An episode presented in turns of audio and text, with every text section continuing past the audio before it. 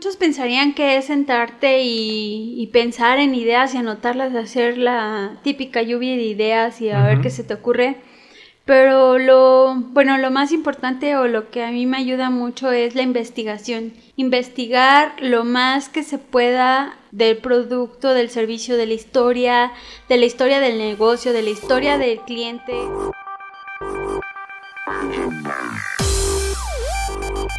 Hola aliados, bienvenidos a un episodio más de Hackers del Marketing. Yo soy Rodolfo Castillo. Y yo Diana Méndez. Y el día de hoy estaremos hablando a lo que en la agencia le llamamos concepto creativo de negocio. ¿Nos puedes platicar, Diana, un poco qué es o qué no es el concepto creativo? Bueno, el concepto creativo es crear la personalidad de una marca. No es decidir colores, no es decidir el nombre, eh, nada más. Es elegir un conjunto de lenguaje, colores, personalidad, formas, una experiencia al cliente de, un negocio. Ok. ¿Para qué nos sirve esto? ¿Qué, ¿En qué nos ayuda en este mundo del emprendimiento definir un concepto creativo para tu negocio? Pues es, digamos que es la, la cerecita del pastel de cuando creas una marca una vez que ya definiste eh, una ventaja competitiva, es decir, en qué vas a ser el mejor o en qué eres el mejor si es que ya lo tienes este, identificado o en qué te quieres diferenciar, eh, ya decidiste tu, tu producto, el rubro y todo o sea, en el mercado mental. El mercado. Ahora es el momento como de crear algo diferente, original, creativo, por eso digo que es la cerecita del pastel, porque si bien no es indispensable como para crear una marca exitosa, el hacer un concepto creativo te ayuda a ser memorable, a diferenciarte o ponerle algo, digamos, como de, de picardía, ese factor de originalidad, eh, que sí también sirve a final de cuentas para que te diferencien pero es crear como toda una experiencia, ¿no? Un conjunto de promesas de lo que va a recibir el cliente al visitarte o al consumirte o al solicitarte un servicio. Al llegar al establecimiento y consumir el producto o servicio que, estamos vendiendo. Va. ¿Nos podrías platicar un poco sobre cómo es que se desarrolla este concepto creativo? ¿Dónde empezaríamos? Mm, bueno, muchas veces eh, los clientes cuando llegan a Parabellum pues llegan a veces ya con, incluso a veces con el nombre de, del negocio ya definido. Y hasta con logo a veces. Ajá, y, bueno, eso digamos que cuando no lo pensaste de una forma integral, o sea, eh, digamos que los pasos ideales para cuando tú quieres crear una marca original y un, un concepto de negocios lo, primero que tienes que hacer es definir el concepto, es decir, qué personalidad quieres darle al negocio y posteriormente vas a reforzar esa estrategia creativa con un nombre que tenga que ver o que fortalezca ese concepto que elegiste. Y en base a ese concepto también vas a elegir los colores, vas a elegir el lenguaje, vas a elegir como que la atmósfera de, de experiencia que quieres crear alrededor de tu marca. Entonces, digamos que cuando eh, viene un cliente y dice, oye, yo quiero trabajar, pero quiero llevarlo como a un nivel más allá, más creativo, este, muchas veces incluso tenemos que cambiarles el nombre que ellos ya tenían pensado, sobre todo que... Ok, entonces, bueno, mencionaste que el concepto va antes que el nombre. Entonces, mi pregunta es, ¿cuál es el momento ideal para desarrollar un concepto creativo para un negocio? Bueno, una vez que tienes definido lo que vas a vender, una vez que tienes definido tu ventaja competitiva. O sea, me estás hablando antes de que abra. Sí, totalmente. Ok, no, porque, quiero que quede claro. Sí, porque digo, lo, ideal es tomar las decisiones hasta de, de, ubicación, incluso la forma del local, de la decoración, todo eso que engloba como la experiencia con tu marca, la va a dictar el, el concepto, no al revés. Claro, es que sí, porque, bueno, a lo mejor podemos tener un concepto o nuestro mercado no está cerca de donde rentamos el local. A lo mejor, según nuestro concepto, tendríamos que estar, no sé, en alguna plaza comercial, pero resulta que nuestro local que habíamos rentado está en las orillas de la ciudad, donde no encontramos este flujo o este mercado, ¿no? O sea, por eso es muy, muy importante hacerlo entonces antes de cualquier otra decisión. Sí, lo que sí tienes que tener antes definido, pues sí es tu mercado. Eh, y el mercado, pues obviamente te va, a te va a dictar también, el mercado te va a decir, te va a dictar cuál es el concepto y qué personalidad le debes de dar a, tu marca. Y lengua, en su lenguaje, no solamente, digamos que en la comunicación escrita, sino en, el lenguaje visual de, de tu marca. Pero sí tienes que tener ese trabajo previo ya de mercado eh, antes de, ah, de generar tu, concepto. Porque, por ejemplo, si tú me dices, ¿sabes qué? Voy a generar un, concepto para un nivel socioeconómico alto y es para, no sé, personas después de, de unos 50 años y resulta que tú lo quieres hacer de acá súper divertido, súper colorido y que nada que ver con ese mercado, pues no. no va a ser match. Lo primero que tienes que hacer es tomar todas estas decisiones ahora sí como de, eh, de mercadotecnia, de... Plaza, producto, precio. La, las, ajá, de producto, de... Todas estas decisiones comerciales que tienen que ver con las cuatro, bueno, que ya son muchísimas más P's, pero de producto, de, de precio, de plaza, y bueno, la promoción, ahí ya digamos que entraría todo este tema de, Digamos que tienes que tener, la etapa que tienes que tener resuelta es toda esta parte comercial, eh, definir tu mercado meta, definir bien tu producto o servicio que vas a vender y ya posteriormente, porque eso te va a dictar qué personalidad y qué lenguaje no solamente escrito, sino gráfico le vas a dar a tu marca. Ok. Entonces el nombre también lo da el concepto creativo. Sí, porque es un refuerzo de lo que, de tu estrategia creativa que diseñaste. El nombre es un, un refuerzo para, es una, digamos, digamos que es uno de los elementos que compone la imagen de tu. El concepto. El concepto. De hecho, todas las empresas tienen un concepto. Todas. Ah, nada más que a veces lo crearon conscientemente y otras no ni siquiera se tomaron como el tiempo de crearlo, pero tienen, tienen de cierta forma un, un concepto. ¿Nos puedes platicar, Diana, cuáles son los pasos o el proceso que se lleva para obtener el concepto creativo? Eh, bueno, muchos pensarían que es sentarte y, y, pensar en ideas y anotarlas, hacer la típica lluvia de ideas y a ver qué se te ocurre. Pero lo, bueno, lo más importante o lo que a mí me ayuda mucho es la investigación. Investigar lo más que se pueda del producto, del servicio, de la historia, de la historia del negocio, de la historia del cliente, es decir, de, de, por qué emprendió, por qué decidió ahí, eh, del producto, de su origen.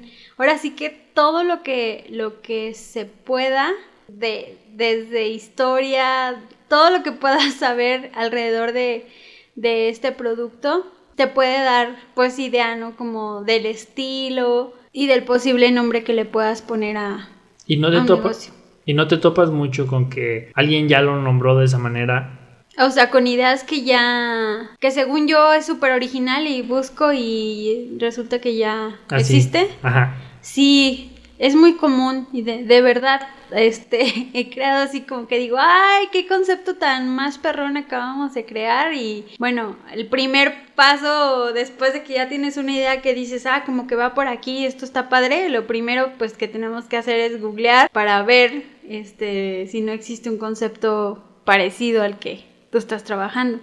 Y obviamente puedes adaptarlo, a hacer modificaciones para que no sea similar, pero sí es muy común el mundo de las ideas, aunque es infinito, pues resulta que es más finito de lo que pensamos. Pues sí, sí me ha pasado. Este, de hecho, muchas veces yo creo que en todos los procesos así de, de una vez que investigamos y ya empezamos a arrojar ideas y las enlistamos, el siguiente paso sería buscar que no haya algo ya parecido y la verdad es que casi siempre encuentras algo que, aunque de verdad no lo hayas visto antes, siempre encuentras algo muy similar. Eh, por ejemplo, una vez hicimos una eh, marca que es María Antonieta Cupcakes. Bueno, el producto eran cupcakes. Vi una de las fotos del producto que nos mandó la clienta y tenía como betún color verde así súper alto. Yo dije, ay, esto se parece como al, a este peinado que traía María Antonieta que se ponía como colores pasteles en, en su peinado y se los hacía súper altos, así tipo March de los Simpson. Entonces dije, ay, esto parece, ah, se parece a María Antonieta. Entonces dije, ay, pues sí, hasta dijo una vez este cuando estaban pasando por una hambruna en Francia bien perra, dijo, dijeron, oye, este, reina, la Francia tiene hambre y dijo que coman pasteles, ¿no? Entonces, bueno, todo su... Empecé a investigar mucho sobre María Antonieta, su estilo y todo, y decíamos, es que María Antonieta es un cupcake. Entonces, eh, o sea, es extravagante como un cupcake, sí, es perfecto. Y este dijimos, bueno, ese era uno de los conceptos que habíamos creado y cuando lo googleamos resultaba que ya existía. Sin embargo, no era aquí en México. La marca sí estaba como, no está explotada aquí. Buscamos, eh, hicimos la búsqueda fonética en el INPI, vimos que eh, aunque... Bueno, sabemos que a veces no sale ahí y resulta que cuando lo vas a, registrar resulta que sí, entonces, pero pues si pasaste ese paso ya vas como que de gane, ¿no? Es muy probable que sí puedas registrarlo cuando no está en lo de la búsqueda fonética. Y ahí sí pasaba, digamos que ese filtro, entonces decidimos de todas formas este, porque era perfecto y nos gustaba mucho y también a la clienta le gustó muchísimo y pues decidimos dejarlo. Se generan 30 ideas, digamos que de, todas las que encontraste, filtras 30 y por las que ya existen se reduce a la mitad de las posibilidades. Y después de eso tienes que investigar la disponibilidad en, el INPI. Tienes que eh, investigar que, que se escuche, bueno, tienes que evaluarlas en aspectos de que se escuche bien, se entienda, que existan dominios disponibles que existan eh, disponibles en redes sociales, es decir, que no exista ya un Facebook con, ese nombre. son muchos aspectos que hay que evaluar antes de lanzar y decir, ¿sabes qué? Esta ya es una idea. Este... Para esta parte tú me estás comentando que si lo estás buscando quiere decir que ya estás proponiendo un nombre. Sí, o sea, una vez que lo elegiste, o sea, no sé, generaste 30 eh, investigaste disponibilidad, te diste cuenta que de esas 30, 10 puedes este, llevarlas a cabo, entonces pasas a un siguiente nivel de seguir investigando para ver que ahora haya disponible Facebook, que ahora haya disponible este, LinkedIn, que en Twitter y pues ahora sí que la disponibilidad en redes sociales y en el mundo digital y que no haya algo similar y con el mismo concepto, etc. Entonces de ahí se van descalificando muchísimas hasta que ya queda como una ideal que no solamente es creativa, cumple con el o refuerza el concepto que, que, decidiste crear, sino que también es adecuada y que está disponible no solamente legalmente, sino también en redes. Ok. ¿Y en qué momento se crea el logo? O el logo forma parte también de este concepto creativo?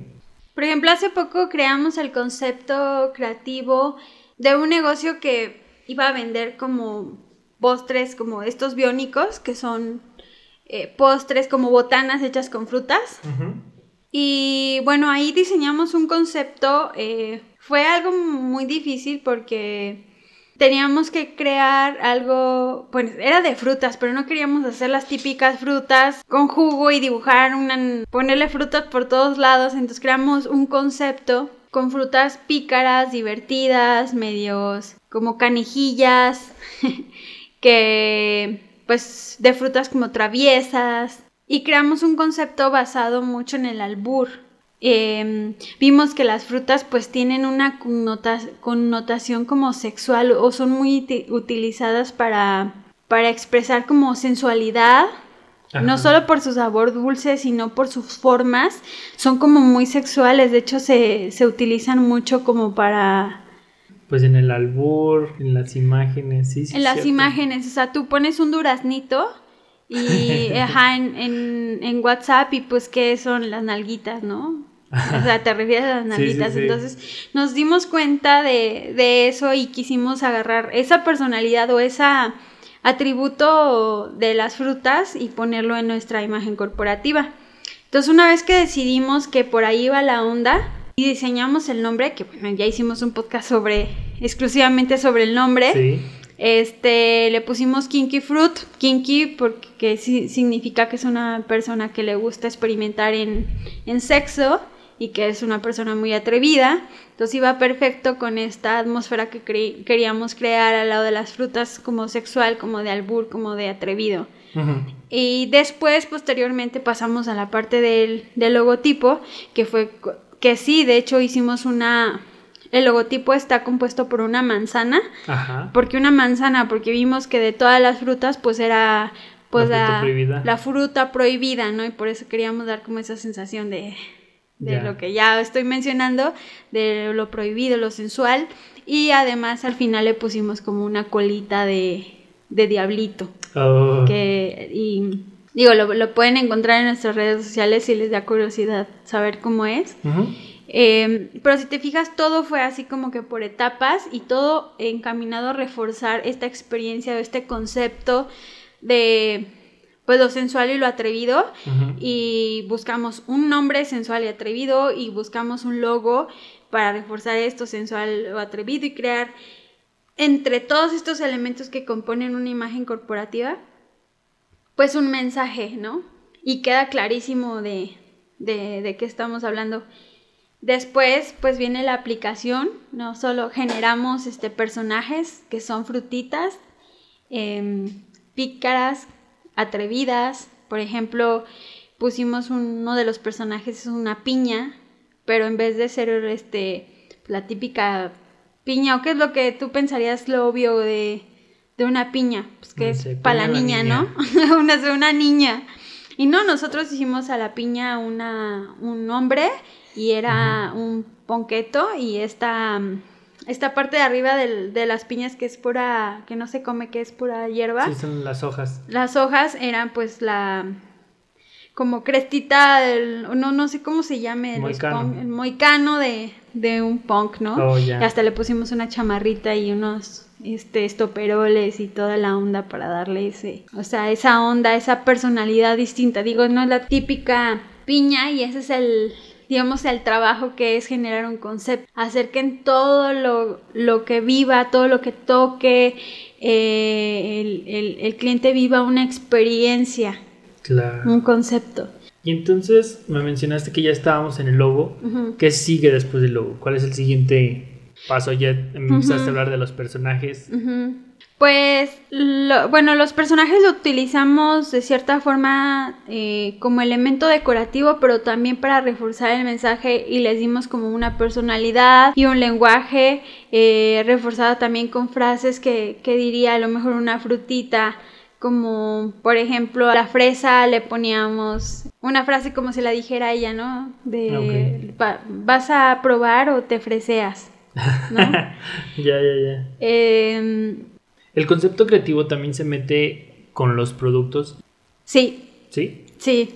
¿De qué Eh, manera? Mira, por ejemplo, en- retomando este mismo, mismo ejemplo, el concepto pues influye la presentación de los productos para que hasta ahí puedan vivir el concepto los clientes.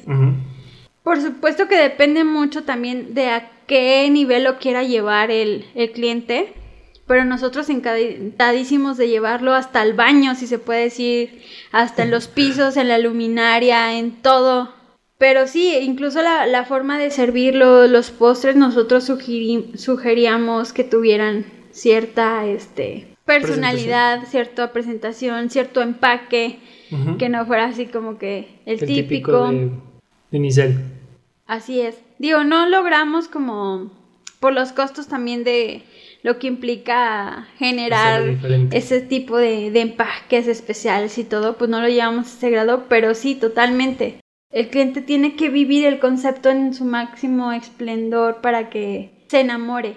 Incluso nosotros lo llevamos al nivel de hasta crear, eh, es- escoger una playlist que se iba a reproducir en, en el establecimiento que tuviera que ver con este lado sensual. O sea, no íbamos a poner norteñas, no íbamos a poner o sea, esta música, íbamos a poner música que ayudara a vivir como esta atmósfera, este concepto A sensual. reafirmar el, el concepto.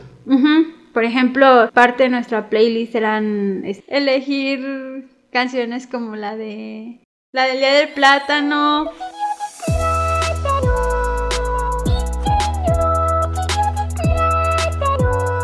Qué rica está la manzana. Que cuelga de la ramita, se está cayendo de buena porque ¿Qué quiere la niña fresa? un banana split. Pues después de todo lo que me platicaste, veo yo a este concepto creativo de negocio como un anillo, como si fuera un, el círculo virtuoso, que no podemos como que tomarlo por partes ni armarlo por partes. Creo que va como enlazándose hasta que se cierra, ¿no? Entonces, ¿qué podríamos decir que conforma este anillo o este ciclo virtuoso del concepto creativo de negocio? Que queda englobado. La experiencia. Ajá una experiencia de marca memorable y que la gente... Mira, por ejemplo, a una empresa que, que lleva a ese nivel su concepto. Ah, por ejemplo, Disneylandia. Digo, no he, no he ido a Disneylandia, pero toda esta magia que engloba esta marca la vives, eh, al menos en donde he alcanzado a ver porque no he ido.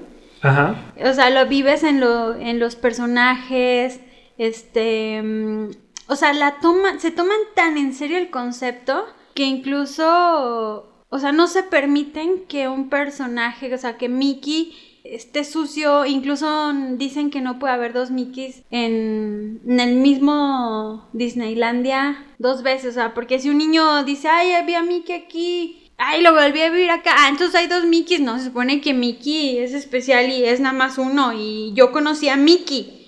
O sea, si, me, si veo otro, voy a decir, ¿qué onda? O sea, son varios Mickeys. Entonces, realmente Mickey no es Mickey, no existe, no es, no es este personaje único, ¿no? Sí, o sea, hasta, hasta eso lo llevan. Hasta eso. Yo también sé que no te permiten correr. No te permiten correr, ¿por qué? No sé. No sé si sea por accidentes, por liability o porque a fin de cuentas arruinas como la experiencia de otros, o sea, como al mm. apurarlos. No, no, sé, ahora sería mm. interesante, pero yo sé que no te dejen correr y sí se puede tomar. Ah, sí se puede tomar. Pero solamente el vino que venden ellos en sus restaurantes. Ah. Ya hay restaurantes que solo abren por cierto tiempo y en algunas ocasiones, como creo que la, la, la bestia o Cenicienta, no me acuerdo, en el mm. castillo hay un hay un restaurante que es muy caro. Bueno, digo, o sea, hasta eso lo llevan, ¿no? El concepto. Sí, son marcas que se lo toman muy en serio y si crean como algo inigualable, difícil de imitar y que vas a querer experimentar. Pues sí, la verdad es que es un proceso muy, muy apasionante y entre más, este, luego también por eso les hacemos muchísimas preguntas a, a los clientes para saber como que para tener tela de dónde cortar, porque entre más tela pues las ideas son mejores y se amplifican y es un proceso bien difícil, pero es muy satisfactorio, o sea, como que crear... Al final ver, verlo realizado. Ajá de, sí, o sea, de la nada crear este conceptos y también eso te ayuda mucho a, a incluso tomar decisiones de cómo te vas a dirigir a los clientes, qué vas a elegir de decoración, qué vas a elegir, cómo les vas a hablar, cómo se tienen que vestir el personal, o sea, te facilita muchas cosas. Por eso al principio es muy, tienes que pensar en todo eso y es un proceso pues muy difícil, pero una vez que lo defines, te ayuda a tomar decisiones fácil sobre lo demás, sobre el mobiliario, sobre la decoración, sobre los colores, todo y todo se va dando más fluido que cuando no lo planeaste desde un principio. Como te decía, ¿no? Este, como este anillo este ciclo virtuoso del, concepto creativo. Entonces ya una vez que está cerrado, gira muy fácil y te facilita mucho la existencia. Sí, sí. muy bien. Pues eso es todo por este episodio. Los invitamos a que nos dejen sus dudas, comentarios. En la descripción del podcast encuentran el enlace y nuestro correo para ponerse en contacto con nosotros. Muchas gracias, hasta luego. Bye. Hagan conceptos, enamoren a su cliente para que nunca los quiera soltar. Pueden saber más de nosotros y escuchar todos nuestros episodios en parabellum.marketing diagonal podcast. No olvides suscribirte en Spotify, Apple Podcast, Google Podcast o iHeartRadio y dejarnos un review en alguna de estas plataformas. Nos veremos el próximo martes. y el siguiente, y el siguiente, hasta el fin de los tiempos. Una producción de Parabellum Marketing.